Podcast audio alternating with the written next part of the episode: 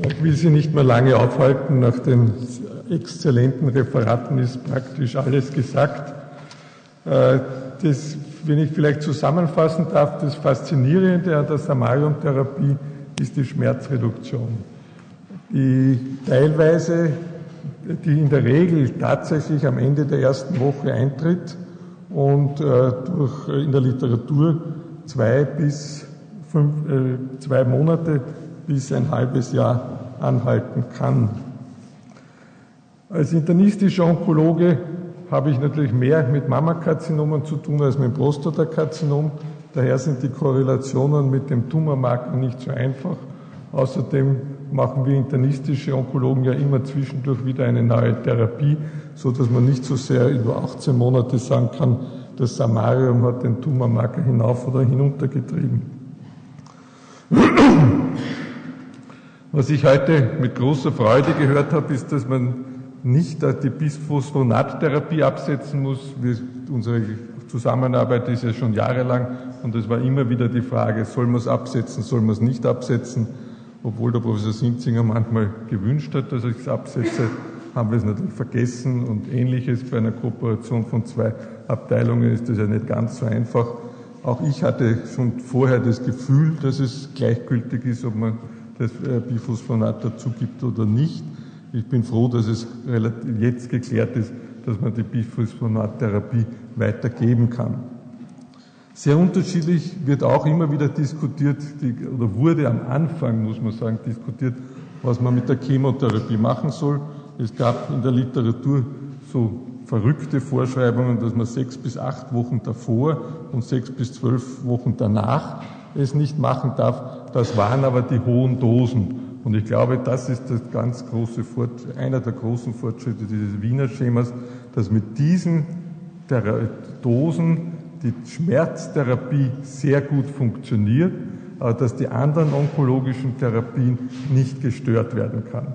Das heißt, es ist ganz einfach eine Kombination aller Therapien möglich.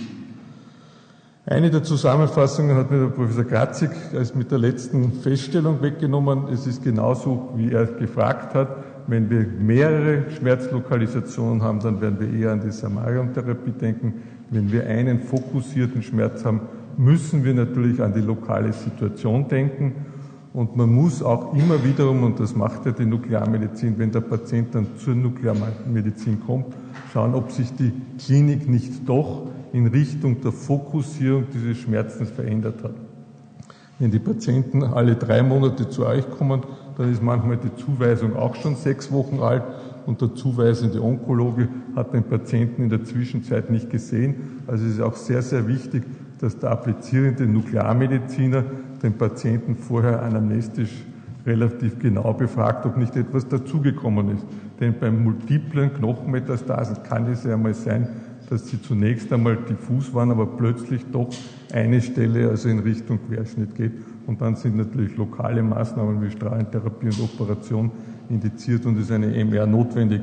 Also ein Patient, der schon mehrfach Samarium gehabt hat, muss nicht immer das nächste Mal auch Samarium problemlos vertragen, wenn seine Grundkrankheit sich inzwischen verändert hat.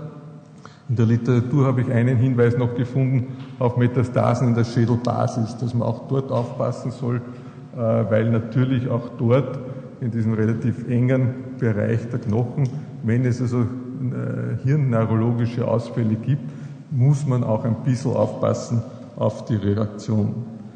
Bezüglich des Blutbildes ist absolut zu sagen, dass das Blutbild unter der Dosis des Wiener Protokolles nicht leidet. Der Nadir wurde sehr schön beschrieben, drei Wochen nach der Therapie für die Thrombozyten, vier Wochen nach der Therapie für die Leukozyten und die, das rote Blutbild eher bei den multiplen Therapien abfallend.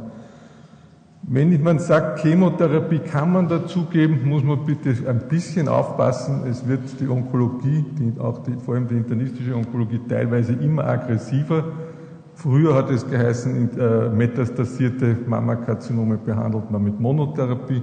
Jetzt sind wir schon wieder bei der Kombinationstherapie. Manchen Onkologen fallen auch ein aggressive Chemotherapie-Schemata, die, die von vornherein einen Wachstumsfaktor-Support haben. Diese Therapien vertragen sich nicht wirklich mit anderen Therapien. Also da muss man ein bisschen vorsichtig sein, wenn man sagt, Chemotherapie ist alles erlaubt. Der Chemotherapeut muss halt auch mit Augenmaß behandeln. Er kann nicht alles auf einmal in die Schlacht werfen und glauben, dass er damit erfolgreich ist. Gerade beim metastasierten Mammakarzinom bin ich ja weiterhin der Meinung, dass das Erzeugen einer fibrillen Neutropenie eher den Patienten stört, als dass es ihm nützt, weil er in der Zeit, wo er dann äh, fiebert, wir die Chemotherapie nicht geben können. Also mit Augenmaß gemacht ist die, das Blutbild keine Gefahr. Und wenn es eine Gefahr ist, dann sind es die Thrombozyten. Die Leukozyten können wir ja stimulieren, die Erythrozyten auch.